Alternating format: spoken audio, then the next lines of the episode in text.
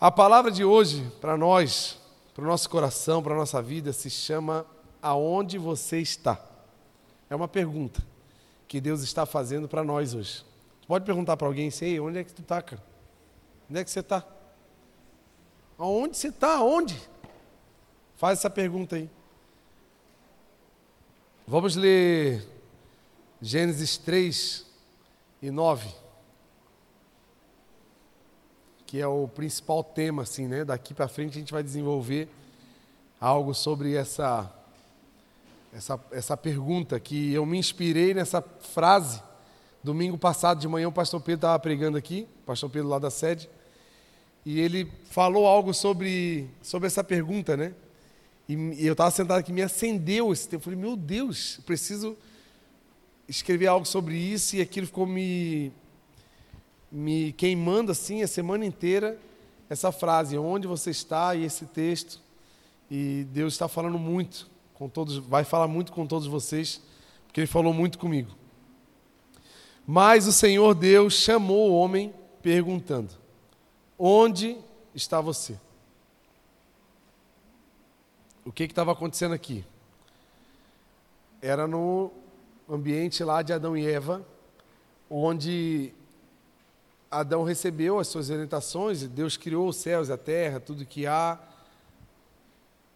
o sol, a lua, as vegetações, os animais, o mar, os peixes.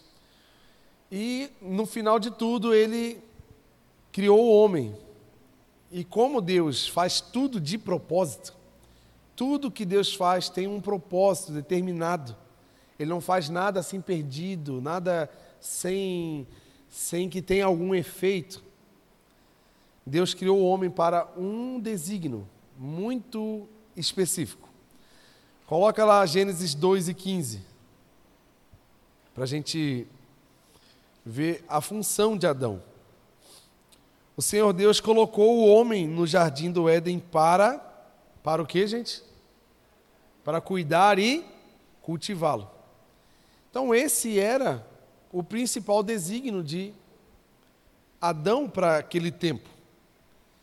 Ele também depois botou os nomes nos animais, teve toda uma, uma função para ele. ele é, Deus criou um jardim no Éden para. e colocou o homem ali para cuidar do jardim, para cultivar, para manter bonito, para para cuidar, né? Porque nada vem do homem. Deus não, não falou assim, ó, Adão, vá lá no mercado lá, compra umas sementes, planta umas florzinhas aí para nós, bota umas macaxeiras para cá, bota um, umas bananas do lado de cá. Não. Quando Adão chegou, estava tudo pronto. Porque Deus, Deus é perfeito e completo, gente. E Ele nos coloca em situações onde a situação é pronta e nós também carregamos a solução para aquela situação. Então, o, de, o principal desígnio de Adão, a função era cuidar e cultivar do jardim. Pronto. Coisa boa é a gente saber o que tem que fazer, né, gente? Já trabalhou naquela empresa assim que tu chega e tu não sabe o que fazer e tu fica perdido? Quem já passou por isso? É terrível, né? Dá um desânimo, né? Porque tu fica assim, meu Deus, o que, eu vou fazer? Tu não sabe por onde começar. Mas quando vem o teu supervisor e já te dá uma tarefa, fala assim, ó, hoje tu vai fazer isso, beleza? Tu já vai com aquela tarefa pronta, então tu sabe o que tem que fazer. E se não terminou naquele dia, tu, tu vai para casa, tu vai dormir já pensando no que tu vai fazer no outro dia. Não é assim? Ó, amanhã eu vou começar por aqui, vou fazer isso e tal. Então tu já sabe o que fazer. E Adão foi esse. Ele já veio ao mundo com essa função pronta.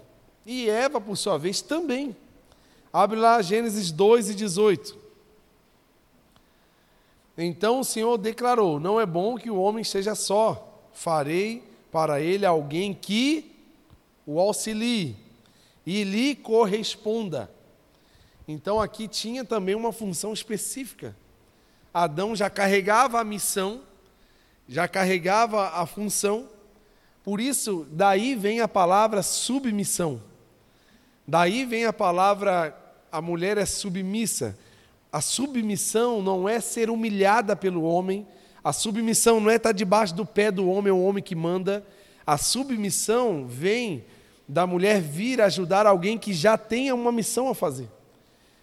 Isso me dá um entendimento de que sozinho Adão não conseguiria completar a missão. Por isso que veio alguém para auxiliar.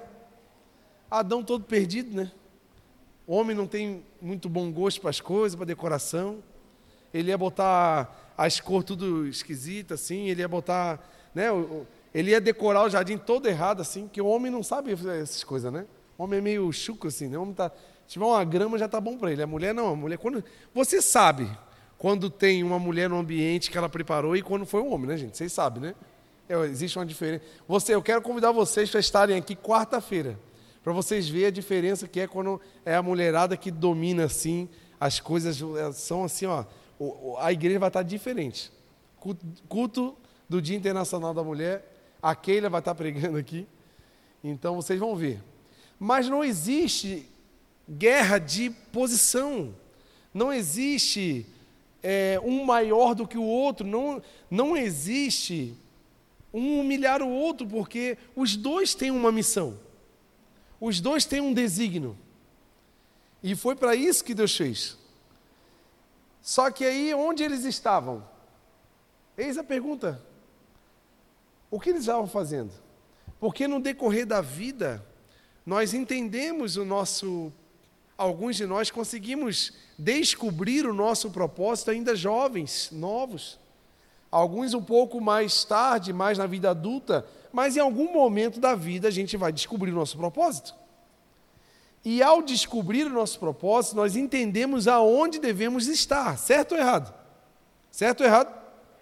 Está comigo aí, certo ou errado? Eu falo muito disso aqui, né? Sobre propósitos, sobre onde deveríamos estar, o que deveríamos estar fazendo. Isso é faz parte do meu vocabulário.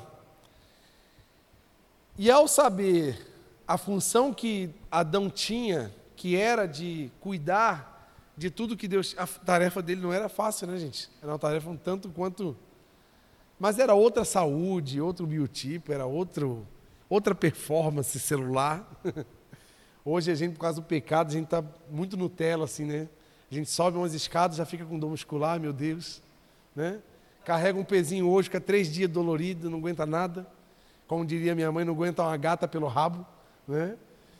Mas Adão não, Adão era forte, comia o melhor que tinha, era outra alimentação, era outro estilo de vida.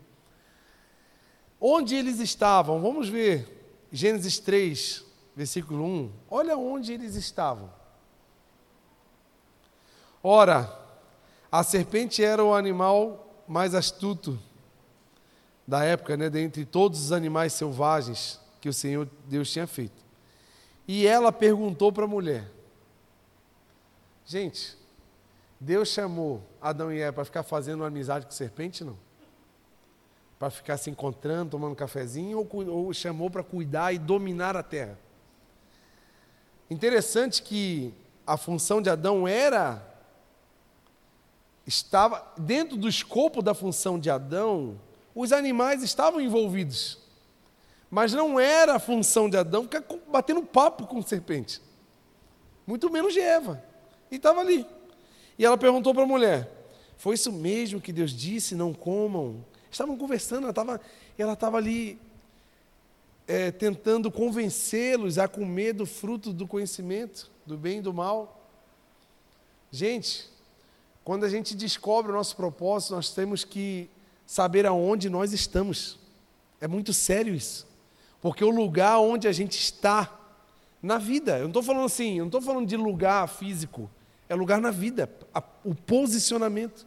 Onde eu estou. Sabe por quê? Deus tem propósitos em lugares determinados. E Ele coloca nesses lugares respostas. E as respostas somos nós. Nós aqui estamos sendo resposta para esse bairro aqui, o Garcia. É um território onde tem uma, uma questão a ser resolvida, um local, e nós aqui estamos designados a trazer a resposta do céu para esse lugar. Então, essa, esse posicionamento é muito sério. E olha onde eles estão distraídos, conversando com quem não deveria. São pessoas perdendo tempo, gastando tempo com, com. Não era errado. Porque Adão tinha que ter contato com os animais. Ele botou o nome todo, então gente tinha que ficar acostumando. Nossa, teu nome é cavalo agora, tá bom? Cavalo, cavalo. Ô, cavalo, bom dia e tal. Eu tinha que ficar chamando para lembrar. O cavalo esqueceu o nome dele. Como é que é o meu nome mesmo, Rodão? É cavalo. Ah, obrigado. Aí lá, então, e pronto. E ia. Não tinha problema ele ter um, um contato. O problema é ter um relacionamento. Eles estavam se relacionando, perdendo tempo na vida. E olha para a sua vida em nome de Jesus. Faz uma lista de coisas que estão roubando o seu tempo. Porque o nosso tempo é precioso. Nós temos apenas 24 horas por dia para viver intensamente tudo que Deus nos dá. Nós não sabemos se teremos mais 24 horas. Esse dia eu estava vendo algo assim e, e um homem perguntou para o outro assim: Qual seria o seu sentimento se você não morresse? Aí ele falou assim: terrível, eu não gostaria disso. E isso não serve para o homem aqui na terra. Ele falou assim: mas como assim? Todo mundo quer viver, todo mundo. Ninguém quer morrer, ninguém quer ficar doente. Ele falou assim: a morte é o sinal que nós temos para viver com uma cultura de urgência. Porque eu não sei o dia de amanhã, então eu tenho que fazer hoje o que eu tenho que fazer. Eu não sei se amanhã eu estou vivo para dizer eu te amo para minha esposa. Eu não sei se amanhã eu estou vivo para dizer eu te amo para meus filhos. Eu não sei se amanhã eu estou vivo para fazer o que eu tenho que fazer aqui na terra. Então, esse senso de urgência, de cumprir uma tarefa, ele é ligado ao saber que nós não temos noção se amanhã estaremos vivos. Porque se soubéssemos que amanhã estaremos vivos sempre, a vida não ia ter graça, porque, ah, eu faço outro dia. Ah, pedir perdão para outra pessoa? Não, daqui uns 200 anos eu peço. Que aí eu vou estar assim mais tranquilo, eu não vou estar mais com raiva. Aí daqui 200 anos eu vou embora, vou para outro país. Daqui 350 anos eu volto e me acerto com o Jonas aqui, porque a gente estava meio, meio desligado. Sabe por quê? Por saber que nós não temos, não vamos morrer. Então a gente ia deixar coisas que tem que fazer no ato. Gente, o chamado do Senhor não é para amanhã, o chamado do Senhor não é para quando você tiver condições, o chamado do Senhor não é para quando você tiver mais, é, mais tempo, o chamado do Senhor é para agora, é hoje. Pessoas estão passando por necessidades agora, e se a gente ficar enrolando e, e, perdendo tempo com outras coisas, as pessoas continuarão em necessidades e a resposta está dentro de mim, dentro de você. Enquanto não atuamos, não estamos aonde seremos a resposta, não tem porquê a gente nem estar tá vivo. Estão entendendo aí o mistério não? Interessante, né? Onde Adão e Eva estavam? Com a serpente, uma companhia boa, né? Era um lugar certo para eles estar, né? Interessante, estava conversando com a mulher. E por um. Se você pegar esse texto aqui, ó, Vamos ler Gênesis 3 e 6.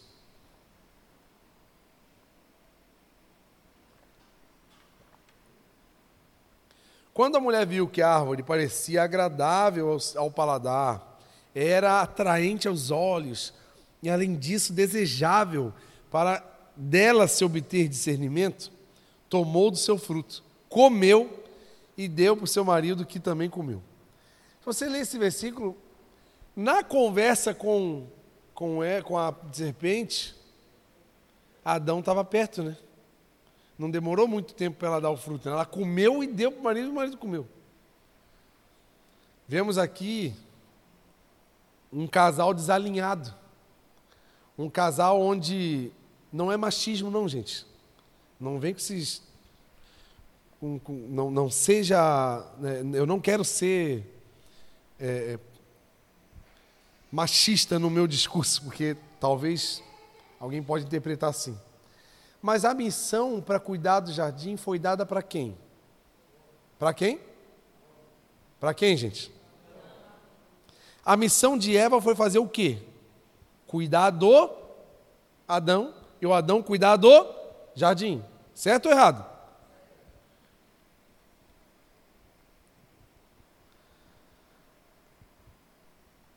Então você vê aqui Eva tomando uma decisão e Adão negligenciando o posicionamento que ele precisava ter para proteger o propósito. Porque Deus falou com Adão sobre não comer o fruto. Adão tinha informação. E aqui está um problema grave que acontece em muitas famílias. O homem, ele é o governador da casa. Ele tem essa unção dada por Deus.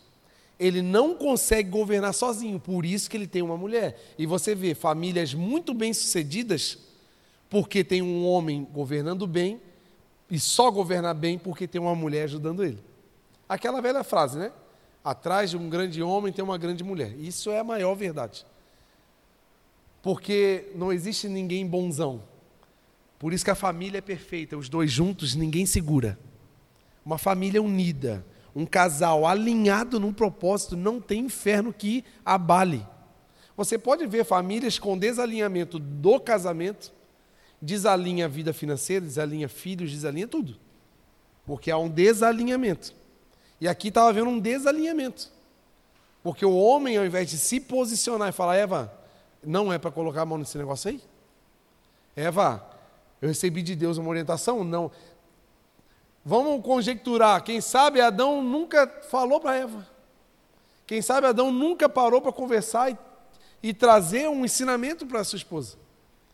Ou quem sabe trouxe, mas não se posicionou. Não se não estava onde deveria estar, eles não, eles, gente, nós precisamos entender que essa palavra governo de, no homem não é para o cara chegar em casa, suado, sentar no sofá com a barriga, assim, ah, é, eu sou governador da casa, faz o que eu quero, né? Vai, tira aí o meu sapato aí. Meu pai era assim, chegava em casa, mandava a gente tirar o sapato dele, uma meia fedendo, que era um, um gambá dentro daquele sapato. A gente quase desmaiava. Né? E aí a mulher tem que cuidar da casa inteira, dos filhos, e ainda às vezes até que trabalhar para sustentar, porque o homem não dá conta. Aí o homem acha que é o governador, ele acha que chegou no reino. Eu que mando, eu não faço nada porque eu sou um cara aqui. Eis aí um problema. O governo ele serve para servir. Se você vê o governo, a, a, o governo do Estado, tem os ministérios, Ministério da Saúde, Ministério da Educação. Ministério significa serviço, servir fazer para alguém. Então, se eu sou um governador da casa, eu estou ali para servir a minha esposa. Eu estou ali para cuidar e proteger da minha família, proteger a minha família. E muitos homens estão esquecendo esse papel e achando porque trabalham muito, tadinho. Oh. Aí eles não casaram com a mulher, casaram com uma mãe, que a mãe cuida dele. Aí faz Nescauzinho, batidinho, não pode deixar uma bolinha de Nescau assim porque senão engasga. Aí, né, tá sentadinho, aí pede uma aguinha, uma frutinha cortadinha, senão não come. Aí quando ele vai dormir, ai da mulher se a cama não estiver pronta, que ele quebra o braço dele se ele arrumar a cama para dormir. Ele não está ali para servir a família, ele está ali para ser servido. Aí que tá, quando o homem precisa ter um momento de autoridade em casa, porque Deus dá a missão para o homem, o homem que dá a direção, ele não tem moral para falar, porque o jeito que ele vive, gente é um jeito todo torto, todo errado.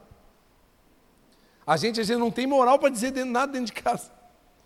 Aí dá briga, aí o homem usa a força da voz grossa para gritar: Uau, eu sou o homem da casa, eu que mando aqui. Uh! Aí quebra coisa, aí faz, faz carinha de mal, botando medo.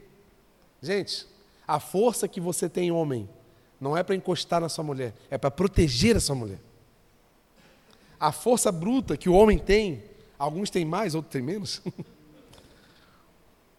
outros estão com uma capa de gordura sobrepondo o corpo, outros têm mais músculos, outros só têm pele, tipo fofinho assim, é só pele. Mas daqui a pouco, quando ele casar, ele já vai ficar gordinho. É só casar, a pessoa incha, né? Essa, essa força que nós temos, a voz, a, a visão de longe, é para proteger a nossa família, gente. É para não deixar coisas erradas acontecerem essa, essa habilidade que nós temos, é, não é para ir contra a esposa, é ir para a favor e cuidar dela. E proteger. Adão aqui deveria ter voado de voadeira na serpente, dado um armlock nela já, imobilizado e acabou com a história. Mas não, está ali, negligente, cara. Gente, a Terra, o, planeta Terra está um caos por falta de posicionamento dos homens. Homens não posicionados estão na política, mas não sabem dizer não para o pecado, para um roubo, para uma falcatrua. Homens que estão liderando grandes empresas, mas não sabem dizer não para uma sonegação, não sabem dizer não para uma secretária que dá em cima dele, não sabem dizer não para o pecado. Homens não posicionados estão destruindo a terra. Já começou em Adão. A destruição da terra começou em Adão, porque não era um homem posicionado. E nós precisamos de homens brutos, não para brigar com a mulher, para ser o bichão em casa, mas para brigar com o inferno que luta contra a nossa família. Para defender a igreja do Senhor. Para tocar o terror aqui na terra. Nós somos fortes, gente. O judeu tem, tem duas coisas que ele agradece a Deus quando ele vai orar. Não, não é machismo também, é a cabeça deles, né? Eles agradecem a Deus por ser judeu e agradecem a Deus por ter nascido homem. Porque eles gostam de ser homens. Porque o homem foi feito para uma missão. Nós temos que acordar, gente, qual é a missão de hoje? E acordar mais cedo, já se preparar, ir para cima. Não, gente, por isso que a preguiça é um pecado. Que a preguiça, ela paralisa os homens. É preguiça, vezes não é preguiça física, é preguiça de resolver uma questão com a tua esposa em casa. E você sentar com ela e ter aquela conversinha, né? Aquela. Né? Aquele desgastezinho que às vezes tem que ter. Não, tu deixa. Vai deixar. Ah, tá conversando com a serpente? Deixa ela, tadinho. Ah, ela é uma benção, minha mulher é uma benção. E vai. Tá lá abraçada com a serpente. Até a serpente fazer uma coisa para derrubar vocês. Porque quem afasta os animais é o homem. Quem tem força para ir para cima dos lobos que vão em cima do rebanho é o homem. Estão entendendo? Estou sendo machista, não, gente. Sim ou não? Pode dizer, gente. Se eu estiver sendo, eu, eu mudo o meu discurso. Vocês entendem, gente? Eu, eu estou aqui, ó, essa igreja aqui está precisando. Não estou falando que está faltando, não. Mas está precisando de homens posicionados, não só na igreja, mas em casa, como homens de Deus, como sacerdotes do lar, como governadores, que vão trazer segurança para as esposas, trazer segurança para os filhos. Não tem problema a mulher trabalhar, não, isso não é machismo. Mas se a mulher trabalha bênção, isso é bênção também. Eu, quando aquele fazia direito na faculdade, eu sonhava que ela fizesse um concursão top e eu vendesse minha arte na praia, ia ser top. Essa configuração, mas não deu certo. Não deu certo. não tem problema. Não é o errado a mulher ganhar mais do que o homem, não tem problema. Isso é falta de humildade. Homem que não aceita a mulher ganhar mais. O que, que é isso? Coisa boa, a mulher ganhar um monte, né? Não tem problema. O problema é essa falta de governo. Deus quer que você vá para a tua casa e governe a tua casa. Governe a tua esposa. Eu, sinceramente, eu não gosto nem muito de aconselhar e conversar com mulheres na igreja. Quando a mulher está conversando comigo, eu fico pensando assim: o que, que o marido dela está fazendo que não está conversando com ela? O que, que ela tem que vir em mim? Que ela tem um sacerdote em casa para resolver os problemas dela. Não é machismo, gente. É porque eu, eu conto com os homens dessa casa aqui para me ajudar a pastorear esse rebanho. Nós sozinhos, sem as esposas, não vamos conseguir. Mas nós precisamos tomar o cajado na mão e ir para cima. Quem está comigo aí? Meu Deus, se amém desanimado assim, dá até medo. Não, dá até medo, gente. Olha o tipo de amém que eu escuto. Vamos estar comigo? Amém. Olha que o lobo vem com esse amém aí, meu irmão. Já é. O primeiro que vai ser abocanhado é a tua coxa. Não, não, não, não, não. Não, não, não se empolgue. Tu está rindo muito para a tua situação. Era para tu estar tá chorando. Quem está comigo aqui, rapazes? Aí, ó, voz grossa, gente. Essa voz grossa assusta o lobo lá fora. Essa voz grossa aqui assusta a serpente. Não vai ter perigo na nossa casa. Amém, amém. Não, gente. Por favor. Eu preciso de homens posicionados nessa casa aqui. Homens que botam medo no diabo. Que bota a voz grossa, não é para gritar com a tua mulher, não, é para gritar com o diabo. Amém? Amém, rapazes? Aí, ó, coisa boa, né, cara? Dá até uma segurança, né? Mulher se sentiu mais segura aí quando os rapazes disseram amém mais forte? Sim ou não? Ó a mulherada se sentindo segura. Claro, agora... Aí é lógico que a mulher bem segura vai impulsionar o homem à vida. A mulher segura, ela. Porque qual o problema? A mulher está lá, cara, com medo da vida dar errado, porque o cara é um banana. Aí ela está ali, meu Deus, tem que cuidar. Cuidar dos meus filhos, senão eles vão morrer. Cuidar da casa, cuidar daquilo. Não vai dar barato aqui em tudo, ele não me ajuda a limpar em nada. Aí é lógico que a mulher está ocupada, ela não consegue cuidar do marido. Aí por isso delinha tudo. Começa a cuidar. Para de levar o lixo só porque a mulher pediu. Você sabe que tem que levar. Tem um que está lá assim, ó, morto, morto, é um, é um defunto dentro de casa. É a mulher que carrega. Aí a mulher assim, amor, tem que levar o lixo. Ela cansada, cara, estressada.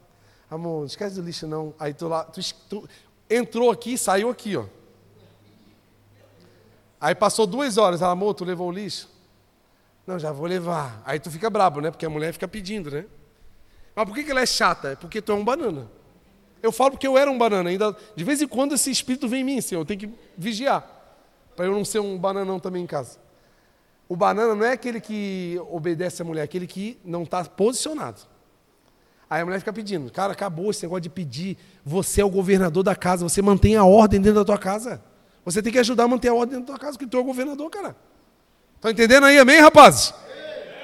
Ó, começou a enfraquecer de novo. É uma oscilação, cara. Não dá, mano, para oscilar, velho. Tem que ser firme. Já ouviu aquela música antiga? Firme nas promessas. Firme! Amém, rapazes? Ó, é, a metade não fala, a outra metade fala, mas é assim mesmo, né? Segunda pessoa que estava fora do local onde Deus colocou. Abre 2 Samuel 11.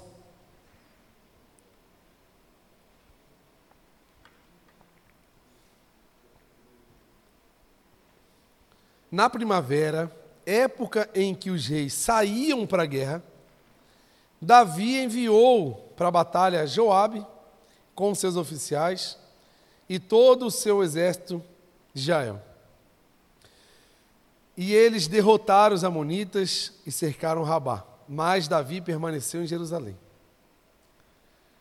Percebeu que era, um, era uma época padrão dos reis estarem nas guerras. Na primavera, conforme os reis saíam, os reis saíam para a guerra. Davi terceirizou o seu trabalho. Ó, aqui é outro homem não posicionado. Eu e você não devemos terceirizar a função que eu e você devemos fazer. Ninguém vai fazer tão bem feito quanto você deveria estar fazendo, porque você tem a missão no teu coração. Você tem o desígnio. Então é você que tem que fazer. Então vá para casa hoje, olha para casa e vê o que que Faz uma lista, cara. É tu e, tu e tua vida, né? Não vou me meter em você, não. Mas faz uma lista assim, ó, do que, do que você faz, do que tua esposa faz, o que tu deveria estar fazendo. E que tua esposa está tapando buraco, está se arrebentando toda para manter a casa de pé, porque você não faz. Aí tu tá com a, com a mulher cansada, estressada, aí chega de noite e vai deitar com aquele sorrisão assim, ei, mano, tamo aí? E a mulher assim, ó, igual um zumbi podre, com olheira querendo dormir, descansar, e tu incomodando tua mulher ainda para dormir. Quem era Davi? A gente tem que entender. Quem era Davi? Davi era uma máquina de guerra. Lembra daquele filme Máquina Mortífera? Lembra? Quem lembra desse filme? Então tem mais de 35 anos. Ah. Quem lembra do filme Duro de Matar? Ah, esse era top. Você vê que não tem mais filme assim, né, cara? Os caras doidos, assim, Rambo. Tem uns caras assim que, que as balas vinham só chicoteava assim. Se mandei um vídeo, né? Do cara matando os caras com um disco, mano. Ah, cara, é incrível aqueles filmes. Uma mentirada assim, mas tipo, fazia assim. Nossa, eu, eu preciso ser um cara como esse aí. Né? Braddock. Gente, o Braddock é um homem invencível. Invencível, nada. Podia cair um telhado na cabeça dele, ele saía batendo a poeira. Batia em 30 e não saía arranhado. Davi era esse cara, era uma máquina. Deus fez Davi para ser a máquina de guerra de Israel contra os inimigos. Se você olhar para a história do povo de Israel, em todas as maiores conquistas territoriais de guerra aconteceram na época de Davi, porque Davi era uma máquina de guerra. Davi era um bichão, gente. Davi, cara, ele que criou as maiores estratégias. Ele que fomentou o mercado bélico lá na, na época, de armamentos e tudo. Depois vieram outros reis também incríveis, né? Que fizeram essa questão de armamento, mas Davi iniciou uma era de vitórias, de guerras e vitórias. Até, vamos ler 2 Samuel. Não. Tem um versículo que diz. 1 Samuel 16, 18. Abre lá. 1 Samuel 16, 18. Olha quem era, como Davi era conhecido. Um dos funcionários respondeu para Saul, estava falando com Saul. Conheço um dos filhos de Jessé, de Belém, que sabe tocar harpa. Ele é um. Cadê os homens? Eu preciso de voz masculina ali aqui. Ele é um. Guerreiro o quê? Não era um guerreiro medroso, né? Que guerreiro nós somos. Tem dois tipos de guerreiro. Tu nasceu guerreiro, mano. Não tem pra onde fugir. Agora tu pode ser duas coisas: um guerreiro medroso, negligente, ou um guerreiro valente. Okay, pra, mano, tem que ficar com a faca no dente 24 horas. E olhando pro, pro perigo assim, dando risada na cara dele. Como o Frank disse esses dias, né? As pessoas têm que te olhar de longe, pensa que tu tá rindo. Aí quando chega perto, a faca tá aqui, ó. E tu tá pronto para cair para dentro. Não tem, não tem, meu Deus do céu. É assim, ou a galera tem que vir assim, mano. Tem que te olhar de longe, o Thiago tá vindo de longe lá. O Thiago risonho, né? Eu chego, meu Deus, tá com a faca no dente, ele tá pronto para batalha. É assim, mano. Davi era esse, ele era conhecido como um guerreiro valente. Ó, sabe falar bem, tem boa aparência, o Senhor está, ó, e o Senhor está com ele, homem de Deus. As pessoas têm que conhecer você pelas coisas que Deus faz através de você. Quem era Davi? Esse cara. Era para ele estar em Jerusalém ou era para ele estar na guerra? Guerra ou Jerusalém? Onde é que ele estava? Jerusalém. Desobedecendo o chamado. Negligenciando a identidade. Negligenciando a ordem que Deus tinha dado para ele. Deus fez ele uma máquina de guerra. Ele estava em casa. Aí o que, que acontece? Quando estamos fora do projeto que Deus criou para a gente, quando estamos desalinhados com os planos que Deus tem para nós, a gente assume um risco muito grande da vida. E muitos de nós acabamos até acusando Deus pelas coisas erradas que acontecem. Ah, Deus, Deus vingou a minha, que eu saí do propósito, ele botou uma doença em mim, ele furou o meu pneu. A gente fica fazendo assim umas analogias espirituais, achando que o que dá errado é porque Deus está. Gente, Deus não é cruel, Deus não é vingativo, Deus é bondoso e justo. É eu e você que escolhemos sair do propósito. Aí, ao sair do propósito, estamos expostos ao perigo da vida, aos intempéries, às garras de Satanás que está querendo todo dia pegar a gente. Aí é lógico, né? Estou fora do propósito, estou exposto. Aí o que, que acontece? Segundo Samuel 11, 12. Numa tarde que ele deveria estar na guerra, com a espada na mão, outra faca no dente, correndo para cima do inimigo e dando espadada para cima e para baixo, aonde ele estava? Numa tarde, Davi se levantou da cama Fala para alguém do teu lado assim, para eu não ficar bravo. Fala já, sai da cama. Fala para alguém do teu lado, eu, eu estou ficando bravo já. Eu estou ficando cabreiro aqui. Fala assim, sai da cama, por favor. Fala, sai, sai, sai, sai, sai. Bate essa poeira aí.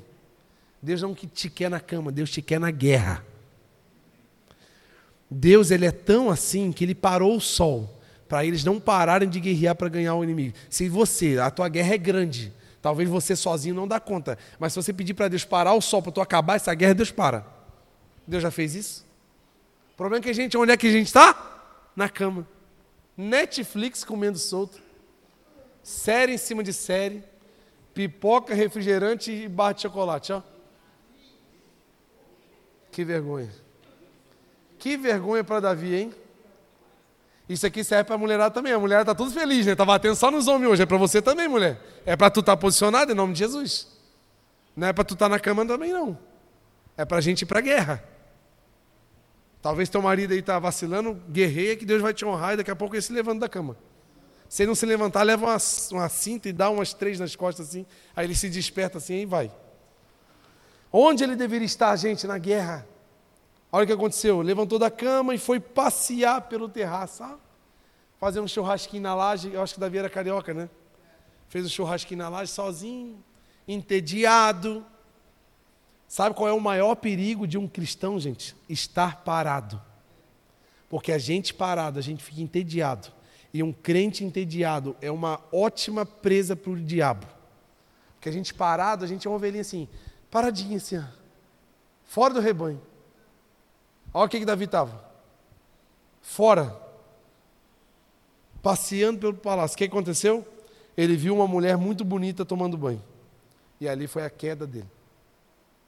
Se ele tivesse na guerra, ele ia ver uma mulher bonita não? O que, que tem numa guerra? Sangue, cabeça, braço, grito, né? Gente suada, um monte de homem feio, barbudo, guerreando.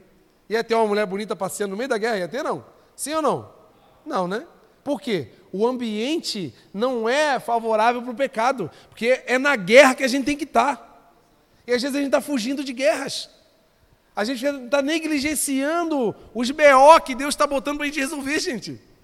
Se você, se você, se você estivesse na guerra, você não iria cair onde tu caiu, igualzinho Davi. A nossa ociosidade nos leva à queda. Então esteja mais ocupadinho. Dorme um pouquinho menos. Fica um pouquinho mais cansadinho. É bom. Que você vai ter menos chance de pecar. O problema é que a gente muito descansado. Ovelhinha parada vai engordando, né? Ovelhinha, ó, ó a ovelhinha, ó. Ela era toda fitness. Ó a ovelhinha parou, colesterol, triglicerídeo, infarto fulminante. vai gerando, a, a, ovelhinha gordinha, a ovelhinha tem que estar, tá, ó, pau, cresceu lã, tira, vum, sem lã, correndo, subindo o morro, descendo o morro, envolvida, fazendo, carregando um, ajudando. Teu corpo físico vai estar tá preparado para qualquer guerra. Agora a ovelhinha parou na cama aqui, ó. Olha o triglicerídeo aumentando. Olha o colesterol lá em cima, 250. Olha a glicose, 500. Ah, bota para correr uma ovelha com 500 de glicose. Já dá um suador, meu Deus, insulina. Pum, aí bota. Porque não está não tá em atividade, gente. Se ocupe. Se ocupe. Tu vai ver se você vai ter tempo para pecar. Se ocupa. Quando estiver parado em casa, vai para a oração, vai para a palavra, se ocupa, se ocupa, se ocupa. Medita na lei do Senhor dia e noite. Esconde a palavra do Senhor no seu coração para que você não peque. O problema é que a gente não está nem com a palavra na mão para esconder no coração. A gente está assim, ó, voando no terraço, exposto, esperando o diabo vir jogar uma flecha, sendo um alvo. Quando estamos fora do propósito, estamos sujeitos a todo perigo. E posso falar um negócio a você? Eu vou te lembrar de uma coisa. Nós não somos fortes o bastante para suportar as tentações. Se você estiver ocupado, você vai estar tão ocupado que a tentação vai bater e vai ficar. Agora, se tu estiver à toa, a tentação vai vir em você e você vai cair. Aí tu ainda vai falar assim: ai, Deus não me guardou, ai, o diabo botou um prato para mim e eu caí. Não, tem nada a ver com isso, tem a ver com a tua ociosidade. Os maiores pecados, até de líderes religiosos, foram porque ele estava à toa demais. Ao invés dele se ocupar com um propósito, se entregar na obra de Deus, se cansar, ele estava ali passeando, andando em terraço, tirando onda, aí quando vê, a tentação vem e derruba. Pode ver. Pode ver as pessoas que tu conhece, que caíram, que caíram na vida. Foi por causa de distrações. Posso falar um negócio? A gente não tem tempo para se distrair. Jesus está voltando e as pessoas precisam conhecer o nome dele. Então tu chama a pessoa do teu lado e fala assim, aí cara, não me, não me faz perder tempo, tá? Eu não tenho mais tempo para você. Fala assim, eu não tenho tempo para você. Não me atrasa. Porque eu estou com uma missão aí, eu já estou indo buscar a faca que eu vou botar no dente agora e vai, bicho, o pau vai torar agora. O negócio vai endoidar. Outra pessoa que estava fora, Jonas. Olha o Jonas aqui, não é esse Jonas não. Jonas. Quem não conhece a história de Jonas, gente? É interessante que coisa ruim gente, todo mundo fica sabendo, já viu não? História ruim, cara, espalha assim, ó. Até pessoa assim que foi crente há 30 anos atrás, só foi uma vez na escola dominical, bem naquele dia, Jonas. É uma das histórias mais contadas aí para crianças a história de Jonas. Eu lembro que minha mãe ela tinha um cuidado muito grande em contar histórias bíblicas para mim. A gente viveu durante quase 10 anos, só eu, a minha irmã e minha mãe em casa. E ela vinha cansada, trabalhando para sustentar a casa, os filhos e tal, tudo mais. E ela tinha aquele cuidado, chegava tarde, cansada, ela vinha e contava com muito cuidado, né? E ela cansada, ela falava assim: e Adão abriu o mar vermelho, e Sansão entrou na boca do peixe. Ela misturava tudo cansada, né? Só que eu, eu não esqueço de nada disso e ficou gravado no meu coração. Não as histórias erradas, a história certa, né? mas aquele cuidado de contar, porque a gente precisa passar, né, para gerações, as histórias, os testemunhos. E Jonas é muito conhecido. Onde estava Jonas, gente? Vamos ler Jonas 1, versículo 1, vamos lá. Tem muita gente que vai falar assim, carioca, mas eu não, eu não sei o meu chamado. Carioca, eu não entendo o que Deus quer para mim. Olha, não é bem assim, é um pouco. Deus tem claramente os propósitos para a tua vida. Olha aqui como é que é fácil entender o que Deus queria de Jonas. Ó, a palavra do Senhor veio a Jonas, filho de Amitai, como com esta ordem: Vá depressa à grande cidade de Nínive e pregue contra ela. Tu entendeu a frase não? Quem aqui entendeu? Levanta a mão. Tá difícil de entender? Vai para Nínive pregar.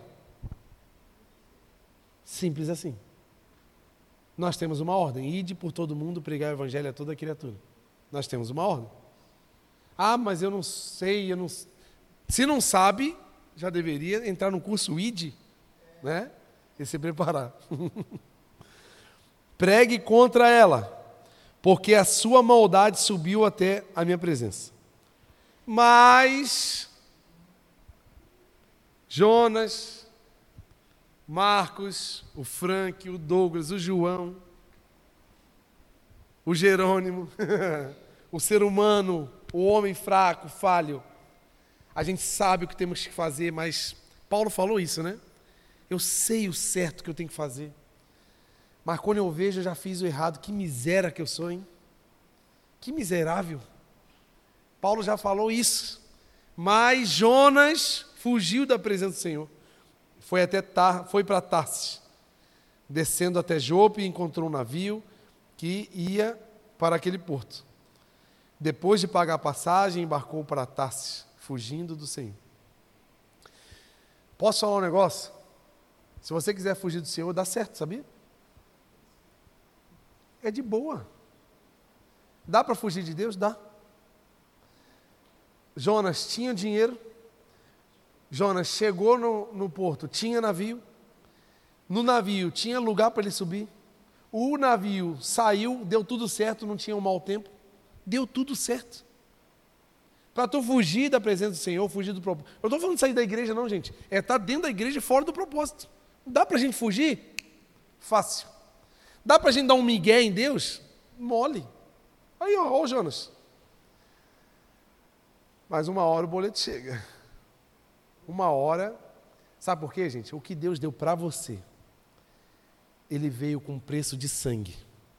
Jesus morreu para que perdoasse nossos pecados. E ele nos deu uma missão para espalhar essa notícia para todos da, da maior forma possível. E a gente fica dando migué no Senhor. A gente fica se ocupando com outras coisas, a gente fica de rolê, a gente fica enganando, a gente fica mentindo. Dá para mentir para mim? Ó, oh, a pessoa mais fácil de enganar aqui desse lugar sou eu, que eu sou bem inocente. Se você quiser me enganar, é fácil. Mas não dá para enganar o Senhor. Não dá para contar migué para o Senhor. Os propósitos do Senhor são infalíveis. Os propósitos, a agenda do Senhor é infalível. Se Ele botou uma agenda na tua vida, se você, você, querendo ou não, esse negócio vai acontecer. Agora tem uma escolha para você: viver os propósitos, curtindo a vida. Talvez, não estou dizendo que tu vai ficar rico, milionário, magro, bonito, cheiroso, lindo, maravilhoso, não. Talvez tu vai ficar todo arrebentado mas tu vai sentir felicidade, alegria do céu no teu coração. Ou talvez você vai ter que passar por coisas muito difíceis e você vai ver os propósitos do Senhor, mas você, tipo Sansão, poderia ter vivido uma vida muito top e morreu cedo. Só sofreu, foi preso toda hora, arrancou os olhos, uma vida toda arrebentada, mas cumpriu o propósito. Olha, Jonas, vai te pegar assim, Senhor, beleza? O Senhor, podia pedir um negócio para o Senhor? Que Deus é, Deus é Pai também, né? Ele não é só Senhor, né? Eu vou lá para Nínive. Mas deixa eu dar um. Eu vou pegar um navio aqui que vai passar ali na outra cidade, eu vou dar um passeiozinho, mas aí, quando ele me deixar lá, eu vou. Pra, pode deixar que eu vou. Ele poderia ter curtido uma viagem e chegado no propósito, mas o que, que ele fez? Fugiu. Quantos fogem da ordem do Senhor? Ah, carioca, mas eu tenho uma promessa, cara, tem anos que ela não foi não, não se, se cumpriu e eu estou vendo aqui, ó, nada. Gente, enquanto não aconteceu, Deus está nos preparando para receber o que Ele prometeu. Então vai de você e de mim sermos fiéis à ordem que já carregamos do Senhor. Tem ordens que é assim, ó, vai, é, tem que ir, mano. Tem ordens que ele vai, tem coisas que Deus vai falar assim, ó, eu vou te dar alguma coisa, eu vou te usar em uma época. Aquele dia vai chegar, agora vai de mim me preparar para quando ele vir, eu estar tá pronto para ele me usar, ou eu ficar assim, ó. Ó Jonas. Jonas, Jonas era para estar em Nínive e foi para Tarsis. O que, que aconteceu? Deus mandou um ventinho, Deus mandou mais ondinha. Aí bate lá naquele versículo que Jesus falou: Aquele que ouve as minhas palavras e não obedece é como um homem que constrói sua casa na areia. Virão os ventos, virão as ondas, as águas vão derrubar a sua casa. Aonde estava a casa de Jonas, gente? Aonde? Na rocha ou na areia? A casa caiu. é de rir de nervoso. Quantas vezes na minha vida a minha casa caiu por desobediência? Meu Deus, vocês não têm nem noção. Se eu contar para vocês, vocês choram comigo. Por livre, espontânea desobediência. Deus não quer isso para a gente. Deus quer uma vida abundante, livre, top. Ele quer que a gente viva de uma forma maravilhosa. Ele quer. Gente, nós estávamos evangelizando ontem e não sei se eu falei, eu falei em algum lugar isso. Que coisa boa é a gente já estar como filhos de Deus e doando. E nós estamos numa posição de príncipes já, já fomos colocados na, na presença do Senhor. Nós não estamos na posição daqueles que não conhecem, estão sofrendo, presos, escravizados pelo pecado, esperando que alguém que está obedecendo ao Senhor ir lá e levar a resposta. Coisa boa está aqui, ó. Só que eu estou aqui e não estou servindo para nada. Estou aqui, peso de papel. Olha, Jonas, o povo iria morrer. E Jonas tinha a resposta da salvação daquele povo, ele não quis ir. Quantos de nós carregamos a resposta para um povo? Quantos de nós carregamos a solução para uma nação e estamos negligenciando e fazemos, fazendo o que queremos? Pelo amor de Deus. Eu não quero ver isso na minha vida e muito menos na de vocês. Eu quero ver vocês prosperando na vida material mas também entendendo os propósitos na vida espiritual, se entregando, servindo pessoas, fazendo o que Deus chamou vocês para fazer, não fazendo só porque eu pedi, porque, gente, vocês carregam coisas poderosas e vocês já sabem onde precisam atuar. Nós estamos aqui para organizar o processo, é um lugar que a gente sistematiza a forma de Deus atuar no, no território. Mas aqui é cada um com o seu ministério pautado no Senhor, na palavra e produzindo para o reino. Nem tudo que dá certo, gente, é o certo. Às vezes eu e você estão dando um miguezão bonito para Deus. Às vezes a gente está dando um miguezão bonito para o pastor da igreja. E está dando certo. Ele está acreditando. Eu mesmo sou fácil para acreditar. Se tu falar para mim que não deu para vir porque deu uma enchente aqui do outro lado aqui, e eu moro ali, né? Eu vou acreditar em você. Que veio um dragão e roubou tua Bíblia, tu não conseguiu estudar. A história que quiser contar para mim, eu vou acreditar porque eu, eu prefiro acreditar, né? Não vou julgar, né? Gente, não enrole Deus. Porque às vezes está dando certo o teu Miguel, mas não é o certo a fazer. Seja sincero e honesto com você mesmo. Com você mesmo. É você e Deus. Essa intimidade é tu e Deus. Então, enquanto a gente fica enrolando fora da vontade de Deus, pessoas estão sofrendo, aguardando as respostas que estão em vocês, estão em nós, estão em mim. Se eu não me entregar, gente, não existe evangelho sem entrega. Não existe evangelho sem perdas. Não existe evangelho sem morte. Se nós não estamos perdendo algo, se nós não estamos nos entregando, nós provavelmente, eu não quero te assustar, provavelmente não estamos vivendo o evangelho. Deus vai nos abençoar? Vai. Nós vamos desfrutar de boa saúde? Vamos. Até a gente está num grupo aí de leitura de provérbios. Tem uns crentes aí, doidos aí me seguindo ali. Tem 60 e poucas pessoas no grupo do WhatsApp já. Aí eu mando um, uns mistérios ali para eles sobre os capítulos. A gente está no capítulo 5 hoje. Hoje vai ser pedrada. Vou pedir para ele botar capacete. E eu falei, e, e Provérbios 3, 4 fala muito de receber, acatar as palavras do Senhor nós vamos receber um espírito de sabedoria e vamos viver uma vida boa e desfrutar de uma saúde. Então, tu quer ter saúde, vida boa, obedeça e tenha sabedoria que só vem de Deus. Jonas teve uma atitude errada, sem sabedoria. Se você não estiver perdendo nada, cara, não é o evangelho que tu está vivendo, cara. Eu não posso mentir para você, não. Eu estou perdendo coisas diariamente. Já perdi muitas outras. E estou disposto a perder tudo. Que eu chegue todo detonado, que eu chegue sem nada lá no céu, mas que eu olhe para trás e venha uma multidão de pessoas por causa da minha entrega. Estão entendendo, gente? Se prepare para perder. Se você quiser viver o Evangelho. É sobre isso. Olhe para o seu mestre, Jesus, e veja as perdas que ele teve para instituir o Evangelho na terra, para, para estabelecer o Evangelho. O Evangelho é igual boa notícia da salvação. Para que ele estabelecesse essa boa notícia, ele precisou morrer. E a gente está aqui, querendo viver uma vidinha de purpurina, uma vidinha de glamour e glória pessoal e muitos seguidores no Instagram. Não vai. Amém? Cadê os homens? Amém, homens?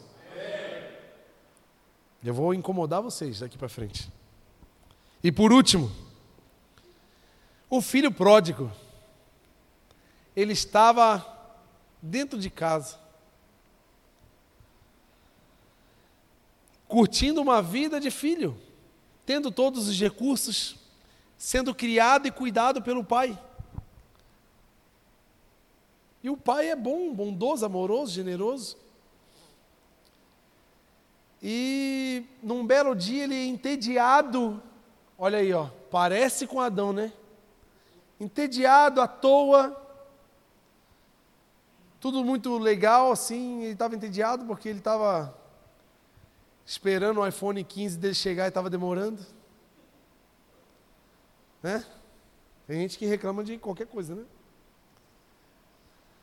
Aí um dia, um belo dia, Lucas 15, 12, ele fala assim: ó, o filho mais novo disse para o seu pai: Pai, estou entediado aqui dessa casa, não aguento mais. Eu ficar tirando lixinho do banheiro, lavando louça. Porque casa, gente, tem. Casa tem bênção, mas também tem trabalho. Olha aqui, ó. Quero a minha parte da herança. Assim, prontamente o seu pai repartiu e dividiu entre eles. Casa, gente, a casa de Deus, a casa, estar em Deus. Estou falando nessa casa aqui não, mas também pode ser. Mas o que eu estou falando que não é essa casa. Estar em Deus tem bênçãos, tem milagres, tem saúde, tem tudo que tu imagina de bom. Mas tem trabalho, tem desgaste, tem entrega, tem perdas. Jesus falou: Ei, eu não vim para ser servido, eu vim para servir. Ele falou outra vez: O meu pai trabalha dia e noite, ele não dorme. A ociosidade nos faz enxergar coisas que nós não deveríamos enxergar, coisas que fazem a gente pecar. A gente fica muito parado, faz a gente começar a julgar pessoas. A gente começa a ver defeito nos outros. Porque tá à toa, né? Eu não tenho tempo para falar de ninguém, gente, desculpa. Eu não tenho tempo para. Eu não tenho tempo para olhar a vida de alguém. Porque para você julgar, tu tem que parar e ficar olhando, né? Vou julgar o Douglas, eu vou ficar assim, ó. Vou ver como é que ele anda. Anda aí, Douglas. Anda aí, anda aí na rua. Ó, parei, tá? Ó, tô parado na vida. Ó que andar esquisito desse cara, né? Anda todo errado, ó. Ó o jeitinho dele.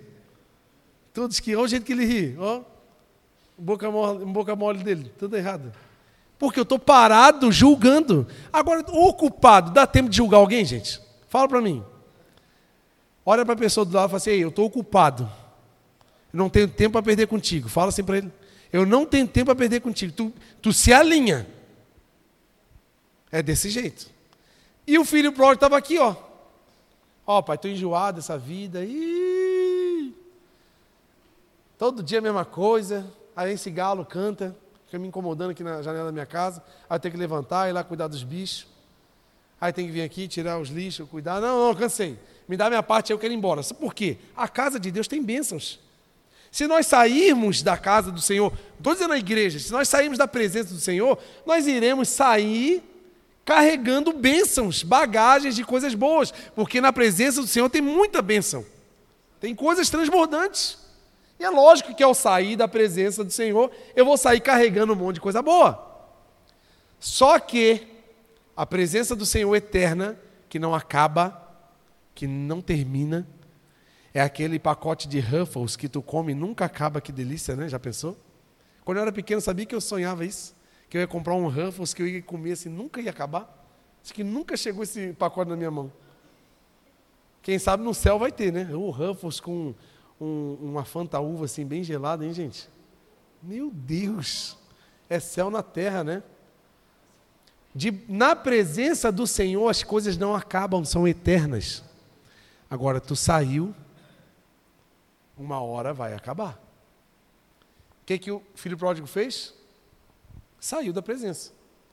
Com bênçãos. Levou a herança, ele tinha recursos. E foi. Foi porque Deus tem recursos. Foi, viveu essa vida dele lá, mais ou menos. Ele estava sendo guiado, a gente tem três linhas na nossa vida. Eu criei aqui um pensamento, né? Temos três linhas de vida, ou três momentos para a nossa vida. Temos a linha, ó, vamos imaginar três linhas aqui: a linha da realidade, temos a linha do ideal e temos a linha do extraordinário. A linha do real é eu e você pecadorzinho, assim, tá? Sem Jesus, todo erradinho, do condenadinho, todo caindo no penhasco da condenação. O ideal nosso é estarmos com Jesus, porque daí nós teremos uma vida ideal, é com Deus governando as minhas vontades, com Deus governando os meus desejos com a boa, perfeita e agradável vontade dEle. Então eu estou vivendo uma vida ideal. Mas às vezes eu estou dentro da igreja e estou vivendo só a vida real. Eu não obedeço. Eu não acredito. Sou um incrédulo. Eu não obedeço as palavras do Senhor. Não acredito nas promessas. Eu estou vivendo na linha real. É o que o filho pródigo estava vivendo. Estava dentro de casa, vivendo a vida na linha da realidade. Não acreditando no cuidado do pai, não aceitando as ordens do pai, não obedecendo os mandamentos do Senhor. Aí o que acontece? A vida, e é o extraordinário, é aqueles momentos top que a gente vive, que às vezes Deus dá uns punch assim, bum, aí você vai lá no extraordinário, uau! Mas aí você desce para o ideal e continua aquela sequência top. Às vezes tem gente que fica viciado no extraordinário, né? E aí o normal também não é mais legal. Aí o normal fica ruim. Aquele dia que Deus desce de um jeito extraordinário no culto e acontecem as coisas doidas numa música Vim para adorar-te. Aí no outro culto tu vai lá quer cantar a mesma música porque tu acha que por causa daquela música Deus veio. Aí, Deus, aí tu canta e não acontece. Aí tu fica, meu Deus, o que aconteceu? Tu fica frustrado. Porque não é, não é uma letra. Deus quis. Então Deus vem do jeito que ele quer. Ah, Deus não veio, será? Ó, tem alguém aqui pulando, babando, se jogando no chão, rodando? Não, mas a palavra do Senhor está presente aqui, então ele está aqui. Tu acredita que ele está aqui? Não. Pode ser que o Espírito venha e nós começamos a rodar aqui, endoidar, voar. Eu gostaria que acontecesse. Mas, enquanto, se não acontecer, eu estou em obediência, estou pregando a palavra. É um conflito que eu tive quando eu comecei a pregar. Que eu vi os pregadores pentecostais, eles vinham 15 minutos, a igreja estava gritando e chorando. É o meu Deus, eu quero ser assim. Como é que faz? Né? Qual é a técnica? Vou começar a dar uns berros, vou engatar primeiro, assim, uá! E assim para cima e pá! Não, não é assim. Ele deixou para mim, ei, se acontecer algo sobrenatural, é porque eu quis. Enquanto, e se não acontecer, me obedece, só prega a palavra, porque as pessoas precisam aprender a palavra. E deu. Simples assim. Porque não sou eu que vou agir na sua emoção. Eu não estou aqui para te emocionar. Eu não estou aqui para fazer você chorar e eu ficar feliz porque as pessoas choraram. Eu estou aqui para ensinar princípios bíblicos para vocês. E ajudar a gente a caminhar juntos em direção à obediência do Senhor. Essa é a minha função. Agora, se no meio disso a gente cair, dar, um, dar uma rodada, falar uns mistérios, voar, se pendurar, vai ser legal também, né? Faz parte. Mas não sou eu que provoco isso. Nem eu, nem um instrumento, nem uma música específica. É a presença do Senhor que provoca esses negócios aí. Amém? Tá claro esse ponto?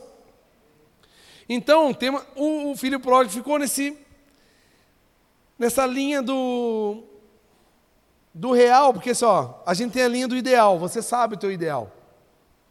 Você sabe onde que você deveria estar, aonde você está. Mas por falta de atenção, às vezes, distraído com alguma coisa, ou um pouco desocupado, e a gente fica assim também com um tempo para ficar pensando outras coisas, a gente cai para a linha do real, que está ligado à nossa natureza. E quando ficamos na linha do real, realmente a vida fica pesada, fica difícil. Realmente as coisas, realmente a igreja é longe agora. Realmente vir todo dia na igreja agora ficou pesado para mim. Realmente servir aquela pessoa, dar carona para ela lá do outro lado da cidade, realmente agora a gasolina está muito cara. A gente começa a ver para o lado natural, porque estamos vivendo o real. Estamos vivendo baseados na nossa natureza. Realmente, entregar o meu dízimo agora, ah, eh, fazer uma oferta, não, não dá, vamos segurar, o país está em crise, não sei o que lá. A gente começa a olhar para as coisas naturais. Realmente, perdoar um irmão que errou com a gente, se a gente estiver andando na linha do real, nós vamos ter dificuldade de perdoar, porque a gente vai olhar com os nossos olhos. E realmente o que a pessoa fez com a gente é imperdoável. Mas se olharmos com os olhares do Senhor, olhar na linha do ideal, nós vamos ver um filho amado e nós e ele é também, se ele ele é também merecedor do nosso perdão. Por isso que a linha do real ela é pesada, ela é difícil, ela é cansativa. Aí realmente o ministério é cansativo, não está valendo a pena. Eu estou perdendo muita, muito tempo, eu estou deixando de viver. Essa é a linha do real. Se a gente sair do propósito, a gente vai ter tempo para ficar na linha do real. A linha do real, meu irmão, ela vai te derrubar muito fácil. Porque ela vai basear você no que você enxerga naturalmente. E realmente, estar tá na casa do pai realmente é sem graça. Poxa, eu quero é curtir, eu quero ir para para as festas, eu quero sair com a galera, eu quero viver uma coisa extraordinária. Então, já que o Senhor não está fazendo nada extraordinário aqui na casa, eu quero fazer alguma coisa fora isso que ele fez. E o que, que acontece? O recurso acaba. Eu não estou dizendo, gente, de desviar da igreja, estou dizendo de sair do propósito. A gente pode se desviar aqui dentro. Nós aqui, ó, podemos correr o risco de estarmos desviados aqui dentro porque se desvia do propósito. Éramos para estarmos numa linha ideal, estamos vivendo uma linha da realidade. E uma hora o teu recurso vai acabar. Eu estou aqui só para te avisar isso. Mas também estou aqui para me, me apresentar para te ajudar, a te impulsionar a linha do ideal. Porque na hora que acabou o recurso, ele se levantou e foi para o seu pai. Ele reconheceu, a gente reconhece, né? O Alho não pode subir para a gente ir para o final aí, para a gente terminar. E a gente já vai para a celebração da ceia. Porque eis aqui o grande detalhe de Deus sobre a nossa vida em relação a essa facilidade de, de nos desviarmos do propósito.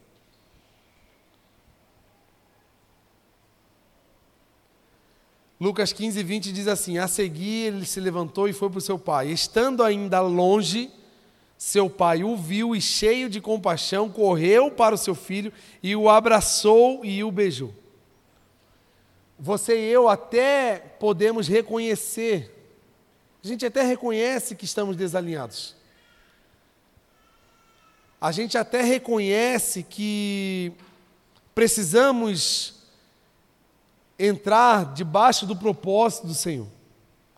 Só que eu e você sozinho nós não temos aquela força toda, nós somos falhos, nós somos fracos. Nós somos pecadores, somos. Prazer, pecador. Prazer. Falho. Totalmente frágil. E se você olhar para o filho pródigo, ele ainda estava longe, porque ele não conseguia 100% se aproximar do Pai, porque era um pecado na sua vida, era falha, era, era a dificuldade do ser humano de, de decidir estar em Deus. E ao pai, ao ponto do pai ver o filho de longe, o pai sai correndo e vai atrás do seu filho e o abraça e, o, e, e, e, se agarra no filho e o beija. Mesmo sabendo que precisamos de Deus, a nossa natureza não vai ter condições de se aproximar. Sabe por que você está aqui hoje? Sabe por que eu estou aqui hoje? Não é só porque eu sou um crente fiel, forte, poderoso, que saio da minha casa e consigo ir à igreja. Não, gente. Nós só estamos aqui porque o Espírito Santo nos impulsionou e nos trouxe aqui. Nós só estamos vivos porque Deus tem nos mantido vivos. Isso é a verdade da nossa vida.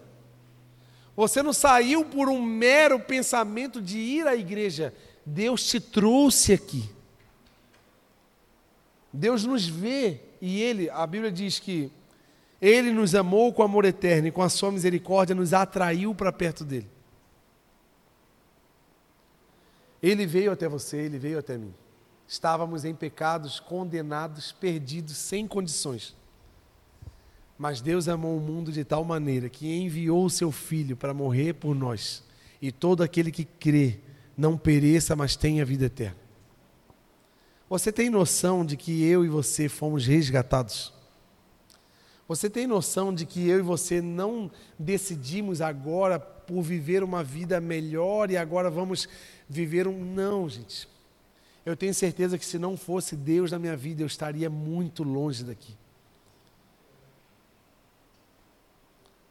a cena do filho pródigo, quando fala que o pai correu e agarrou o seu filho, se você lê na lei de Moisés lá, tem algumas questões que fala que se um filho desobedece, des, desonra os seus pais, ele é digno de apedrejamento na época. Então, para um pai que estava esperando por dias, semanas, não sabemos quanto tempo durou, Quantas vezes esse pai parou na varanda de casa e olhou na esquina da rua, vendo com esperança se o filho voltasse?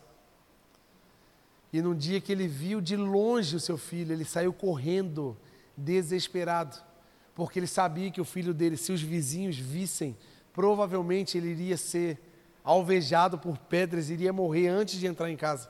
Então, antes que o filho morresse, o pai se jogou na frente e protegeu. Parece a história de Deus e você. Parece a história de Jesus e eu. Ele morreu no meu lugar, ele, ele veio dos céus e veio me encontrar e me proteger. Tu consegue fazer essa cena no, na sua cabeça? Ele nos chamou de filho, ele nos colocou próximo dele. Estávamos longe dos propósitos, mas ele nos encaminhou. E ele nos convida para sair de longe e ficar perto. Aí eu te pergunto de novo: aonde você está? Você sabe onde você está. Você sabe onde as suas atitudes estão te levando. Você sabe onde as suas escolhas estão te encaminhando. Mas há aqui um convite do Senhor para um alinhamento na minha vida e na sua vida. Para que a gente, de uma vez por todas, pare de andar longe dos propósitos e se centralize. Coloque Deus de novo como prioridade. Vamos ficar de pé em nome de Jesus. a vitória que estamos recebendo hoje não é porque nós somos fortes e voltamos para casa. Ó oh, Deus, estou aqui de novo, a partir de agora conta comigo. Não. O que vamos agradecer agora é porque estávamos perdidos e Ele veio até nós. O que nós vamos agradecer agora e celebrar agora é porque estávamos condenados e Ele veio até nós ele nos amou ainda sendo pecadores. Nós o amamos porque ele nos amou primeiro. Que você tenha essa noção e glorifique o Senhor. Vamos louvar o Senhor. Que dentro do seu coração acenda essa chama de gratidão e de entendimento sobre o que Deus fez por você. Deus é maravilhoso e amoroso e Ele veio te buscar. Ele veio falar assim, ó filho, vem cá, ó. Vem pro centro aqui tu deu, tu tá um pouquinho, tu tá até comigo assim, mas eu tenho um lugar melhor para você, mais centralizado, mais mais relevante. Um lugar onde eu vou te usar muito mais. Um lugar onde você vai causar um efeito maior